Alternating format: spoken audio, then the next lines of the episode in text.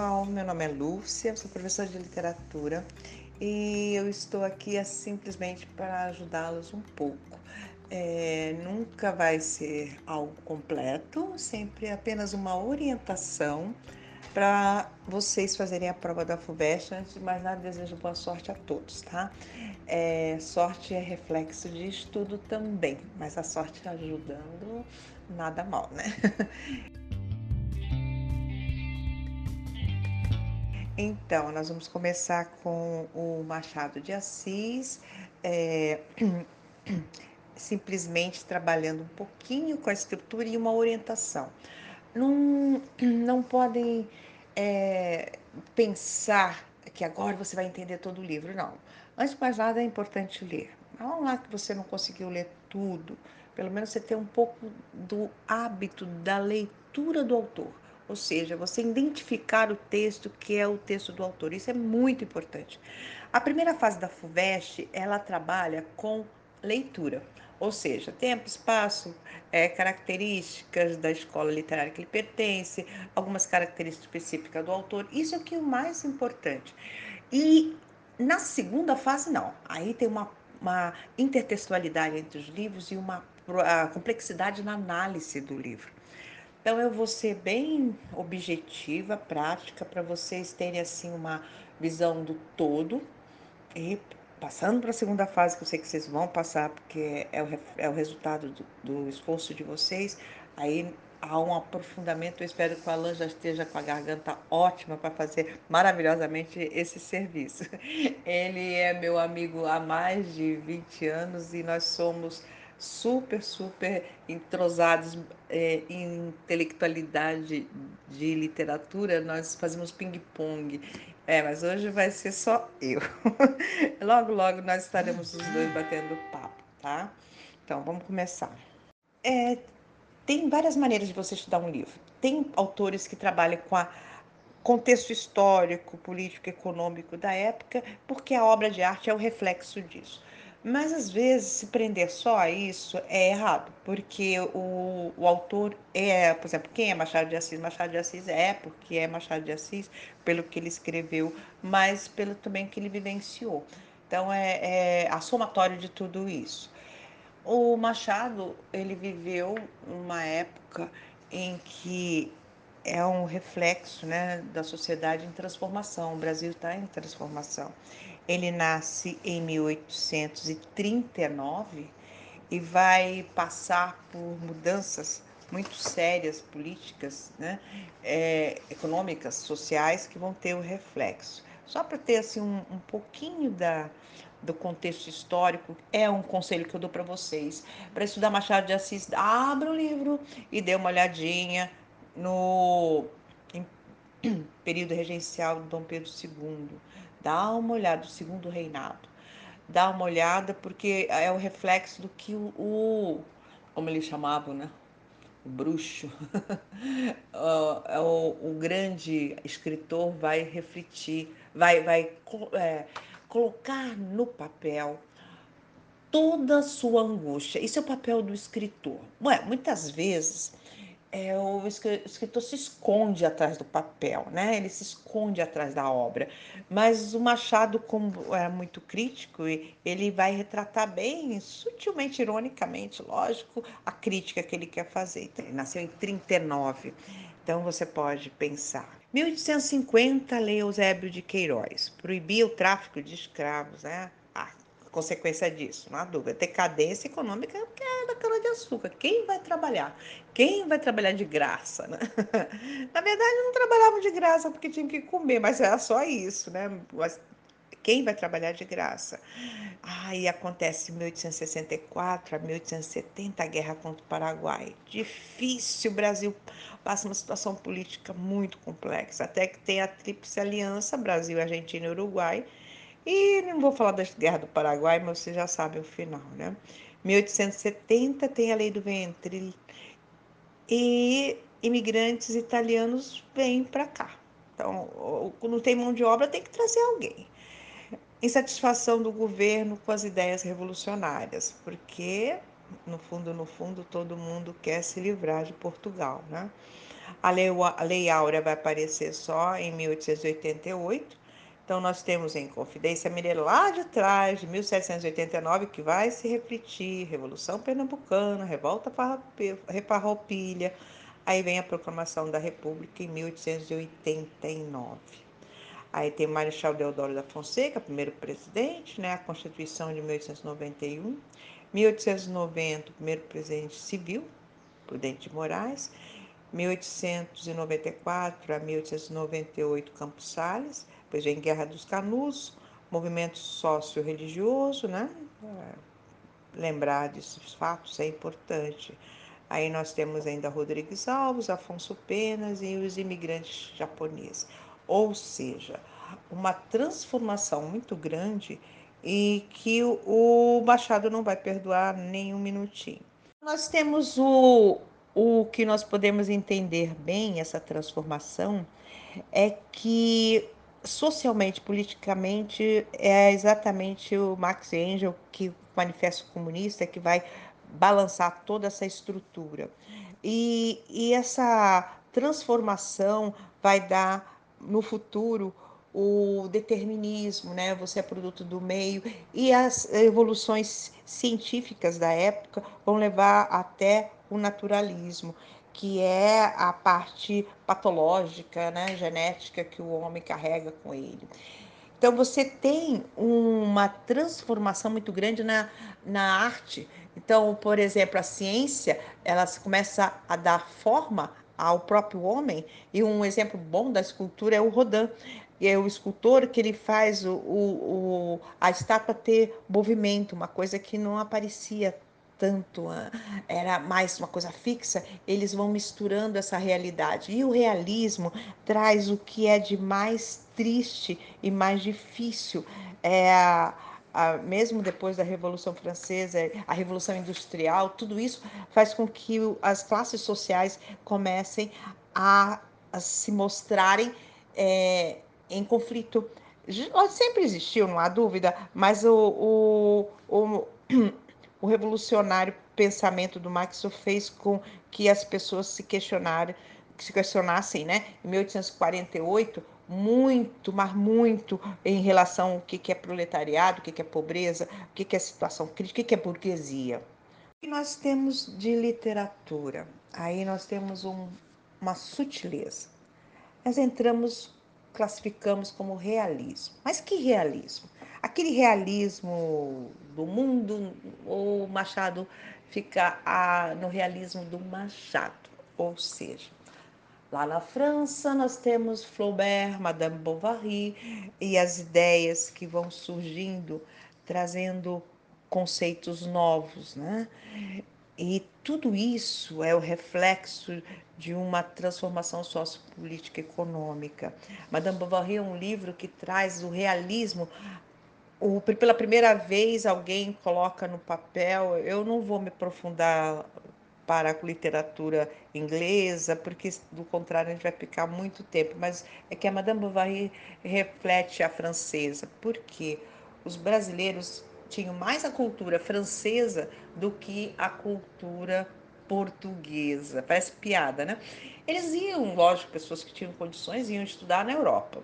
E chegando lá, eles seguiam as correntes literárias da época. E o realismo português, ele está muito misturado entre realismo e naturalismo, enquanto que o realismo francês está bem determinado.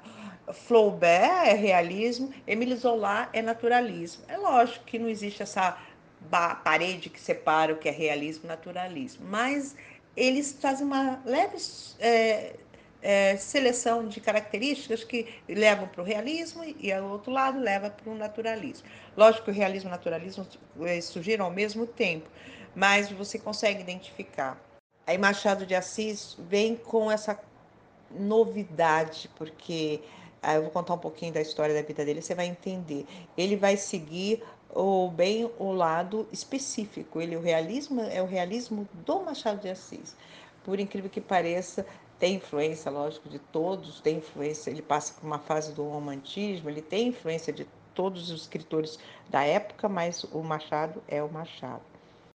O que agora nós temos que trabalhar é com o livro Quincas Borba, mas não podemos esquecer que o Quincas de 1891 é a continu continuação de Memórias Póstumas de Brás Cubas. Então, o livro é como se ele quisesse criar um, a continuação da história, sabe? É, ele começa né, trabalhando com o livro e, e dez anos depois ele continua a mesma história. O personagem principal é o próprio é, Quincas Borba, que entra, vai aparecer, né? É, é, é engraçado. Ah, continua, no Quincas continua a trajetória do primeiro livro realista, que se refere né, a essa renovação. É, mas amplia as conquistas iniciadas através da aquisição de outros mecanismos narrativos. Ele melhora, ele desenvolve mais. Ele substitui o foco narrativo de primeira pessoa, que era o narrador personagem, né, do Memórias Póstumas de Brás Cubas, que é o defunto, lembra? Ele passa para a terceira pessoa, que é o narrador onisciente. Isso é uma mudança muito grande, porque o Quincas Borba, tendo o narrador onisciente, vai contar tudo o que passa na, na alma e na mente do protagonista, que é o Rubião. A presença desse narrador irônico é e distanciado, né, porque está fora da história, dá uma anti-autoritária, né? Uma postura anti-autoritária. Ele quase que diz, não sou eu que estou falando, é alguém que está falando, né? É uma liberdade total da imaginação. Ele pode trabalhar com as regras de verossimilhança tranquilo. Ele está fora, né? Ele não é ele que está falando. É um, é um, truque muito bom. A, essa presença na obra faz refletir a, uma onisciência, um grau denso e sensível, né? Essa análise é, mostra quanto a trama, a composição dos personagens depende dessa autonomia. Essa liberdade de ir e vir de qualquer momento encontra um, um, uma, uma intimidade né, da alma humana. Ele dá uma liberdade para você questionar essa intimidade e mostra, lógico, o comportamento das pessoas o pior possível, né? Ele pode mostrar a própria sociedade da época, a, a sentada né, no luxo, na ostentação, indiferente a qualquer situação. O aproveito da, da frase, né, que ele sempre vai usar, aos vencedores as batatas, né? Isso aí é o que está montado, perfeito. Essa parte dos humanitas é, é um, uma filosofia que o, o, Machado de Assis trabalha desde as Memórias Póstumas de Brás Cubas e ela tem uma apresentação do movimento de conservação em benefício da própria humanidade. Quer dizer, as tribos, as tribos lutam pelas batatas, mas devem se sentir até felizes de, de morrerem porque é, aqueles que conseguiram sobreviver estão continuando a raça humana horrível, né? Mas é o que ele tenta mostrar que tudo é efêmero e que você precisa entender que uns sobrevivem e outros não.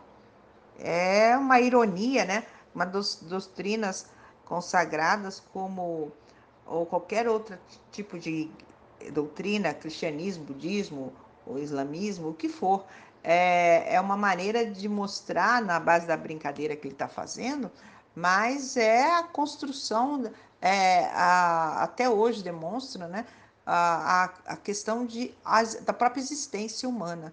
E no Quincas Borba a gente vê o que, que sobra né, dessa existência humana. Bom, eu vou resumir rapidinho a história só para vocês lembrarem. O importante é ler né, e questioná-la. O que, que nós temos aqui? A história mais simples que, que existe e é comum até hoje. Uma pessoa simples recebe uma herança. É, o Rubião recebe a herança do Quincas Borba. E o que, que esse Quincas Borba tem? Também é um homem que apareceu lá no Memórias Póstumas de Brás Cubas, era um pobre que recebeu uma herança. Quer dizer, tudo tem a ver com eu não tenho nada, de repente fico rico, mas eu não tenho estrutura para manter essa riqueza. E o que que ele faz, o Rubião? Ele recebe essa obrigação né, de ter que cuidar do cachorro, né, que também se chama Quincas Borba, e ele vai viver com aquele dinheiro quando o, amigo morre. E o que que ele qual é a, a, situação de quem mora no interior? Ele vai para a cidade grande. Mas quem vai para a cidade grande? Um pobre, coitado, inocente, caipira, né? Ele chega na cidade grande e é devorado. Lá no trem, já na viagem para o Rio de Janeiro, ele vai cair nas malhas de um casal.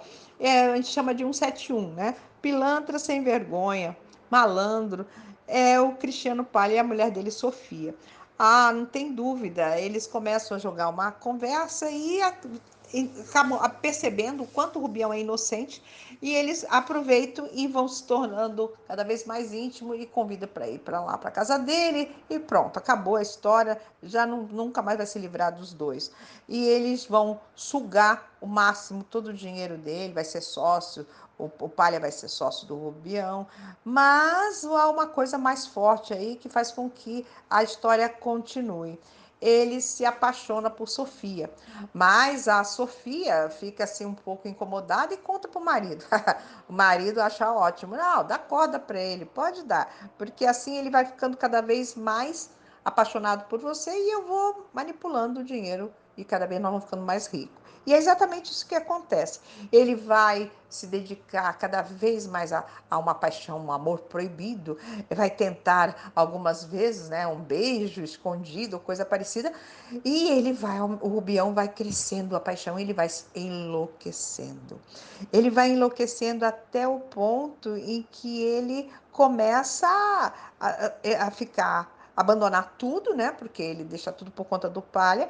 Ele vai ficando cada vez mais louco e o palha cada vez mais rico. E simplesmente ele chega uma loucura, ele começa a se comparar ao imperador e realmente ele vai se comparar a Napoleão III, que tinha uma amante, ele o Machado não vai deixar por menos, vai colocar esse personagem no livro e ele vai perpetuar a, a história da loucura, né? E ele vai chegar ao ponto de ser internado e depois ele vai fugir do lá do hospício onde ele está com o cachorro, lógico, sem nada, completamente abandonado e vai morrer em Barbacena do mesmo jeito como ele saiu, ele volta. Só que ele saiu de uma forma bem é, diferente, né? Saiu com dinheiro e voltou pobre e louco. Morre ele e o cachorro junto, né? Triste, muito triste, mas é a realidade, a, a deca, deca, de, decadência, né? Da a loucura que leva as pessoas quando elas têm essa preocupação. É, e, e, ele se transforma mesmo no Napoleão III, imitando, né? Ele mandou é uma coisa, uh, ele, ele, leva ao pensamento da loucura tão forte que ele mandou cortar a barba para imitar as feições do imperador francês. Ele passou intenso, teve acessos terríveis e a Sofia lembra muito a imperatriz Eugênia, que é também entrou com ela num carro e forçou o diálogo, expondo os planos. É, é sempre essa ideia de a loucura domina e ele não consegue mais voltar. A sorte é que a, tem uma mulher chamada Dona Fernanda, foi a única que compadeceu da loucura dele e cuidou dele por um tempo, mas não teve jeito. Ah, ele retirou o, o o da mansão do Botafogo, né? Instalou numa pequena rua perto do mar. É triste, é triste e ele acaba completamente louco. Eu não vou me aprofundar em detalhes porque é, essa parte da leitura é necessária, mas nós estamos perto da prova. Eu só estou relembrando algumas coisas importantes. Então, vou falar um pouquinho de cada história parte da estrutura da obra para vocês lembrarem um pouco. Ele tem 201 capítulos, né? A maioria são curtos, e tem capítulos de quatro ou cinco páginas, mas pode chegar a uma, uma página, ou às vezes quase algumas linhas, né? É, ele tem um micro capítulos, que é a técnica dele, é, é, é a especialização na gráfica, né? A tendência era cuidar, tratar da linguagem, denunciar a intenção do autor de reforçar a função poética da linguagem. Quer dizer, ele preferia trabalhar mais as palavras em poucas palavras, em poucas linhas, do que fazer trabalhar como os outros realistas, descrevendo, descrevendo, descrevendo. Para ele aquilo não tinha tanta importância. É, de novo, só para reforçar, né, diferente do Memórias Póstumas de Brás Cubas, que o foco narrativo era em primeira pessoa, que é em terceira pessoa, né, do ponto de vista distanciado. O narrador é capaz de mergulhar nas personagens, como eu já falei, de uma maneira psicológica. É, a postura dele é nitidamente irônica, né? E a narrativa é sincera e autêntica, né? A postura do narrador não em terceira pessoa não permite uma interpretação suspeita dos fatos, já que não participa da ação. O julgamento dele é, é de fora, você acaba fazendo o julgamento como se estivesse analisando de fora para dentro, né? O narrador onisciente cabe a extrema liberdade de ir e vir através da imaginação, bem como maior aproximação com a verdade. É isso que ele trabalha. É, o narrador é completamente independente de qualquer fato, de qualquer versão, ele simplesmente conta a história. O tempo é o tempo é psicológico que predomina, mas não deixa de ter o cronológico, né? A gente tem uma ação que começa em 1867, termina em 1871.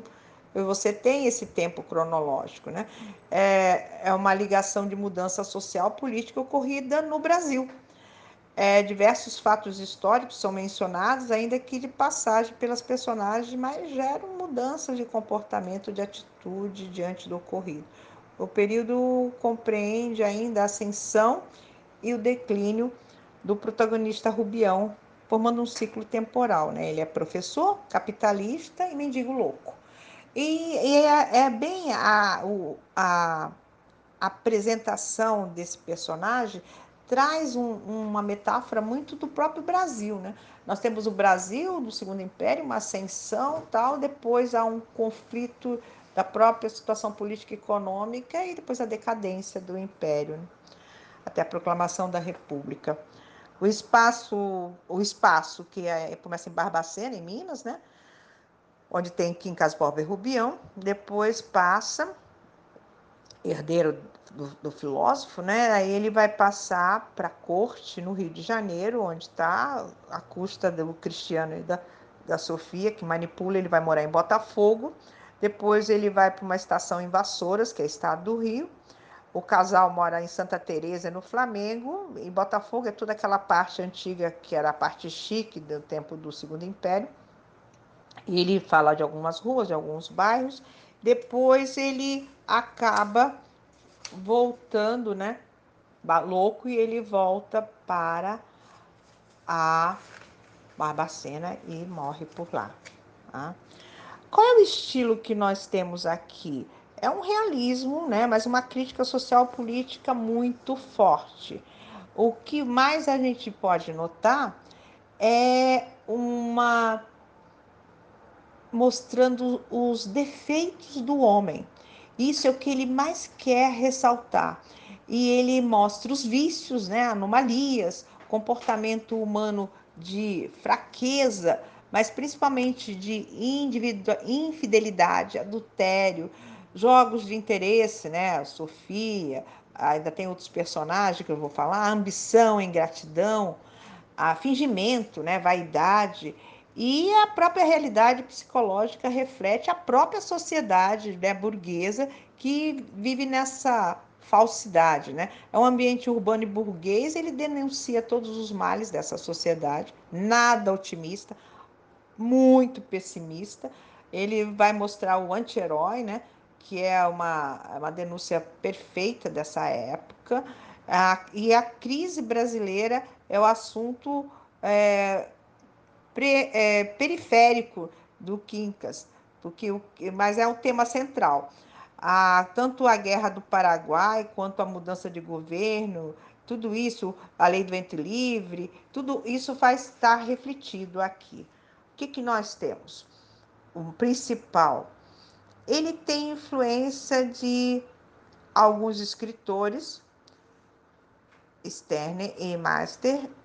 Aí, de novo, a história do, da filosofia das batatas, né? É uma crítica do autor à humanidade que despreza os verdadeiros sentimentos, sinceridade, inocência.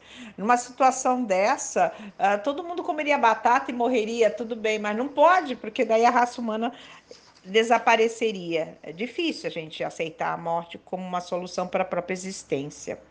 Então, nós temos ainda uma preocupação de mostrar a falsidade da sociedade.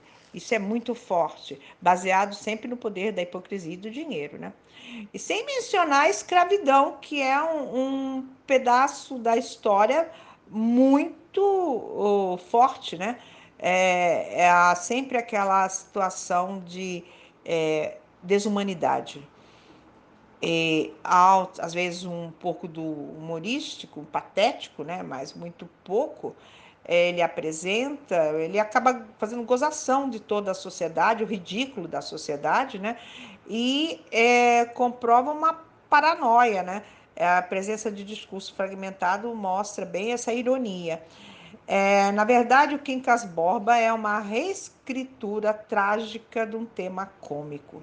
É, eu gostei dessa frase. É uma reescritura trágica de um tema cômico porque ele traz o irônico, o cômico, o trágico, o riso, a lágrima, tudo junto e mostra isso de uma maneira bem realista. Então você tem uma, um reflexo dessa sociedade questionando a própria miséria e o comportamento descritivo para que chegue mais perto da realidade é uma racionalidade, uma objetividade, né? materialismo, uma, um questionamento de caráter. E o realismo tem como característica principal a representação da realidade que permitia denunciar esses aspectos negativos da sociedade. Olhar mais, um olhar mais racional, objetivo e crítico né? E os temas preferidos da é Madame Bovary, todos é adultério, opressão, corrupção e, e essas outras características mais fortes. Mas o Machado de Assis é diferente. O que, que o Machado de Assis faz? Ele traz o contrário, né? Enquanto nós temos na cultura portuguesa e na francesa, mas para mim na portuguesa, por exemplo, essa de Queiroz, é descritivo, é longo o texto, é trabalhado, cheio de detalhes. É, Machado vai do outro lado, ele é compacto, ele é psicológico, ele, ele mexe com você, metalinguagem, ele conversa com você e ele faz o possível para que você acompanhe o raciocínio dele. Isso é bem sutil. O Machado faz você seguir o que ele está criticando e ele acaba concordando, mas ele induz a isso. E ele faz isso com poucas palavras, compacto, pequenos é, capítulos, até capítulo de uma linha, enquanto que os outros, no realismo mesmo, deveriam ser páginas e páginas. Essa de Queiroz descreve uma sopa lá, de, lá em Portugal, eu morei lá um tempo e comia é, nabo, batata, repolho, e tem umas coisas assim que são incríveis. Ele leva páginas descrevendo aquela sopa. Machado, não, Machado é prático, objetivo. E isso ele usa do sarcasmo, né? Uma melancolia, um pessimismo terrível. E esse pessimismo é o reflexo também de toda a história dele. Bom, Machado nasceu de uma família pobre e no morro, Morro do Livramento. Era um menino que tinha mulato, né? E era filho de um pintor mulato e uma lavadeira açoriana. Então aí tá a mistura das raças, né? Mas é um mulato. A mãe morreu muito cedo e o pai viúvo tratou logo de casar para ter alguém cuidar do filho. Mas ele morre logo depois também. Aí o mulatinho franzindo fica lá aos cuidados da madrasta. Cresce, mas sem, né, sem condições nenhuma de estudar. Para completar, ele tinha epilepsia e depois, conforme for passando o tempo, ele foi ficando gago. Ah, não faltava mais nada, né? A doença veio somar a situação social do problema da cor, né? E o preconceito e a discriminação foi direto. A gagueira, então, nem se fala. Aí ele ficava mais nervoso. E o que, que aconteceu com esse menino? Se tornou um menino, um adulto solitário tímido, né, reservado e com problemas, né, no convívio social. é, nem pôde seguir regularmente os estudos. Então, é um homem inteligentíssimo que começou a estudar por conta própria. É, isso fez com que ele se tornasse uma pessoa crítica, né? A vida não foi boa para ele.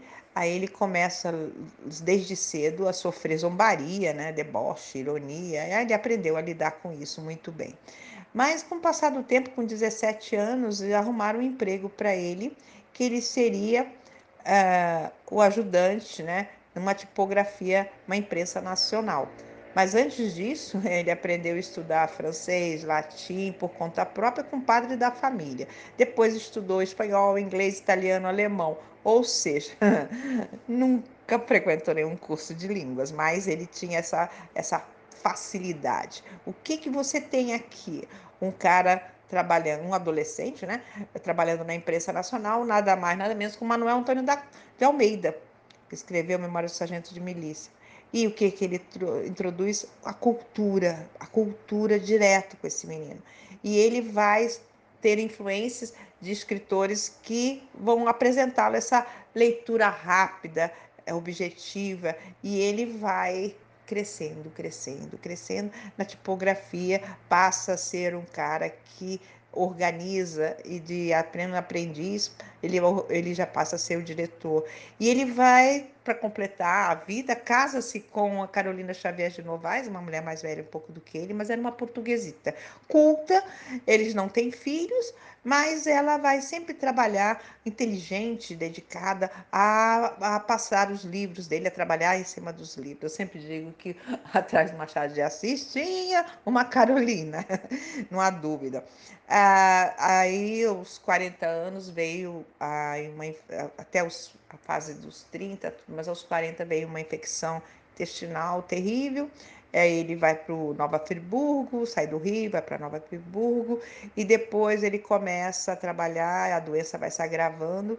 Ele simplesmente vê a necessidade de escrever, ele precisa escrever o mais rápido possível, que ele vê que pode morrer, aí começa a Memórias Póstumas de Brás Cubas, em 1881.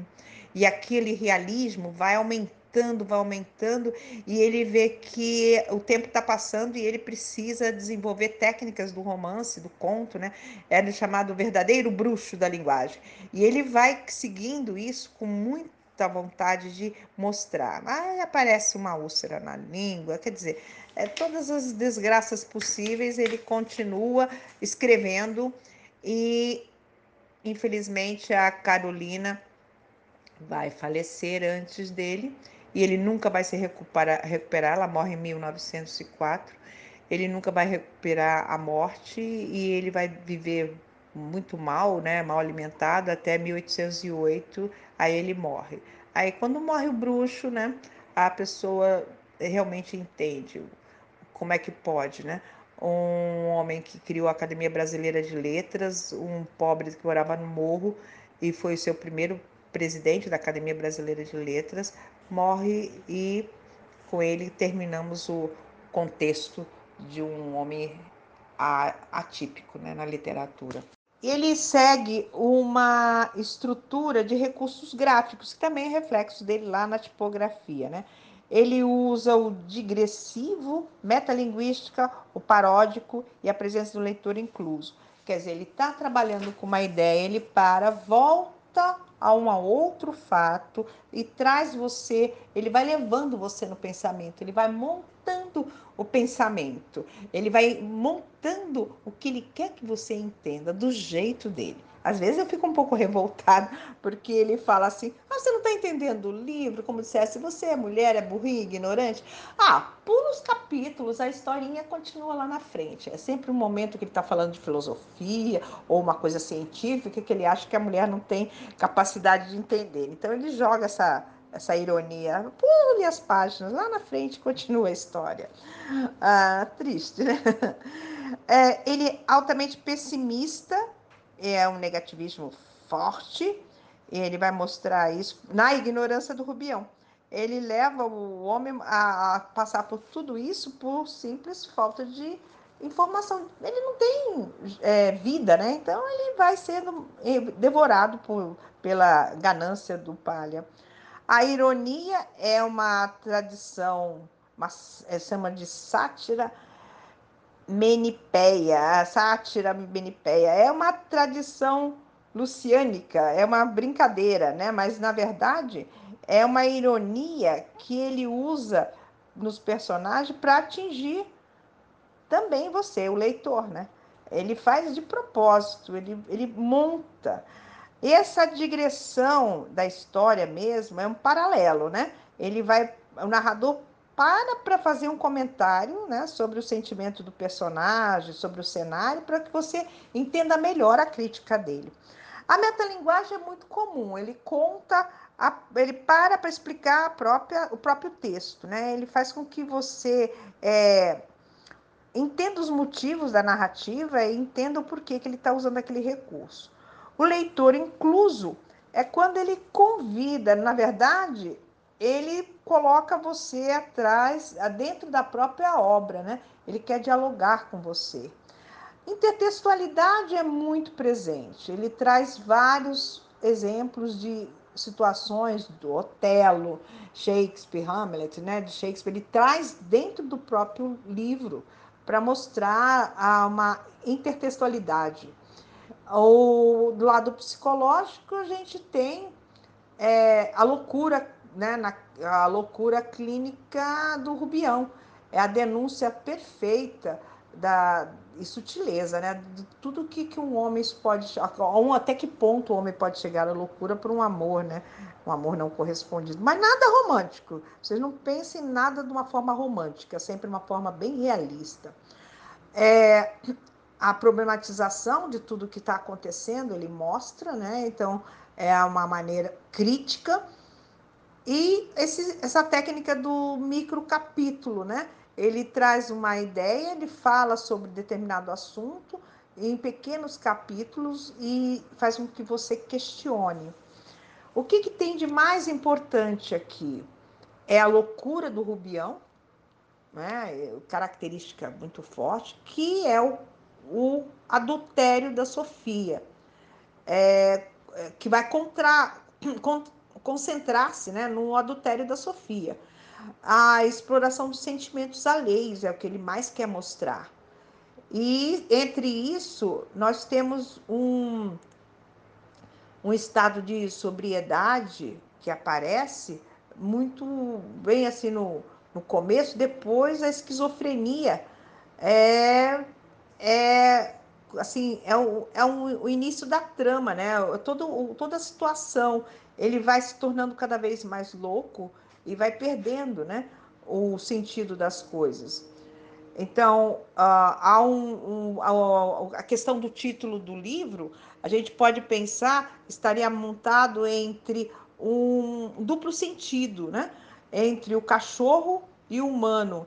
É, é uma, uma uma situação de é, quem é que precisa mais de atenção, né? É, passar do amigo para o cachorro, isso é uma duplicidade muito forte de sentido, né? E fica a dúvida, por que, que o Machado colocou o nome do cachorro exatamente o, o mesmo nome do, do mendigo que era o amigo dele, o filósofo, né? Mais importante que personagem que nós temos é o Rubião, é, isso eu, dou um, eu acho que vocês precisam ter o nome dos personagens. Eu não vou fazer, não estou fazendo análise nenhuma profunda de nenhum fato do, do livro, que a primeira fase não pede essa profundeza, né? Mas eles querem que você saiba quem é quem. O Rubião, como eu já falei bem, aquela pessoa inocente, né? Que é um mulato também, um mulato, desculpa, matuto, né? Um, é uma pessoa simples lá do, do interior, perde tudo, né? É simplesmente alegoria do segundo império que ele está falando. Ele perde tudo e vai. É uma caricatura patética, né? Ele vai chegando à década de 60, decadência, declínio, né? Do, exatamente de 1871 do Rubião, tem a ver com toda a decadência a, da situação do, do, do Brasil e também reflete de Napoleão III, por incrível que pareça, né? Rubião é o único personagem machadiano que pode dizer que com justiça, que simboliza algo tão complexo e conflitivo. É, representa bem uma entidade bem maior e mais vaga, a nação brasileira. O Rubião seria nosso próprio Brasil. É, eu concordo com esse tipo de análise. Eu também acho que, acho não, tenho certeza, ele Machado quis retratar isso. O Palha é um cara de 32 anos, tá? o marido da Sofia, ambicioso, interesseiro, ele quer ascensão sempre, nem que pise e mate todo mundo. Ele despreza qualquer sentimento de fidelidade com a mulher, isso não interessa para ele, ele quer é, manter a, a domínio de todo o dinheiro, a conta e, e faz com que isso funcione e consegue. E tem o resultado positivo do seu objetivo de destruir o Rubião no sentido de eu fico com dinheiro e você fica sem a sua mente. A Sofia é 27, 28 anos, mais ou menos, uma mulher de muito beleza tal. Ela é sedutora e ela joga todo o charme, né, para poder alcançar né, o que ela deseja. Mas ela também tem é, um adultério. A, é, é, há um, sempre o Machado vai fazer isso. A gente fica na dúvida. Ela tem alguma coisa com Carlos Maria, né? Ela não é bem física, mas é psicológica. Isso aí é terrível, Machado. Diz que a mulher é, peca de uma maneira horrível, né? Nossa, mãe, é, é sempre ela é adúltera. Mas mesmo não sendo física, mas sendo psicológica, é a pior coisa que pode acontecer. Ela tem uma atração muito grande pelo Carlos Maria, que é um jovem rapaz né, que aparece na história, é, que fica rico, os, a mãe deixou os bens para ele, ele é o sedutor, o Don Juan, né? É vaidoso, narcisista, e ela adora. Só que ela, ele não dá a mínima para ela e simplesmente ela vai ficar né, sentindo menosprezada. Ah, o Quincas Borba é o filósofo louco, que eu já falei para vocês, né?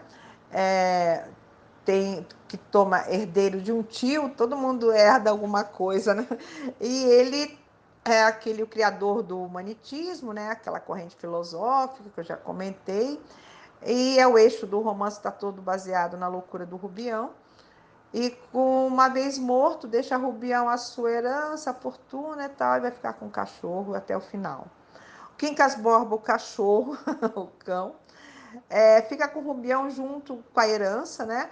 O narrador tem capacidade de pensar, Rubião percebe nele atitudes humanas, né? É aí que tá, ele vê como o único amigo verdadeiro dele é o cachorro.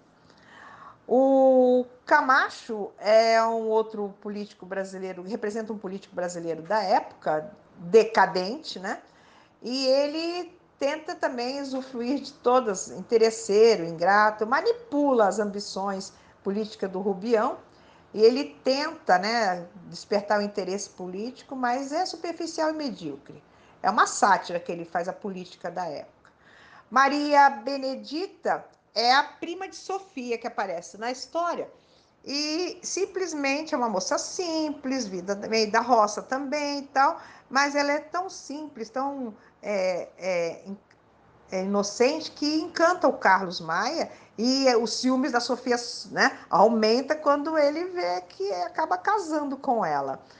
O Major Siqueira é um funcionário do Arsenal, é um indivíduo falastrão, fofoqueiro, e ele sempre é, se confronta com o desprezo do casal Palha, né? Ele fica muito. É, a questão da desigualdade social, muito mais. É, é a manipulação da sociedade poderosa em relação aos mais simples, né? A dona Fernanda é uma exceção, porque é a mulher que tem bons sentimentos e ela vai cuidar do Rubião quando ele está na sua loucura. Os, o caráter dela é simplesmente de ajudar o próximo, uma coisa que não é muito presente, né? Teófilo é o marido da dona Fernanda, ele é o político que se destaca, mas que na realidade tá, ele tem uma, uma vez que ele consegue ser nomeado ministro, né? Ele não consegue ser nomeado ministro. E ele se esforça para isso, mas é superficial, como todos os políticos, né? Tem outros personagens aí, mas mais ou menos é isso.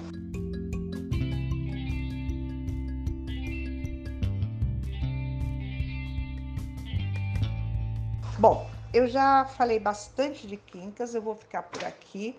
Vocês pensem em vestibular para a FUVEST, são 10 livros, tem que dividir um tempo para cada livro. Não se preocupe em aprofundar muito a análise agora, deixa para a segunda fase. Tá bom, gente? Boa sorte, tudo de bom. Obrigadão.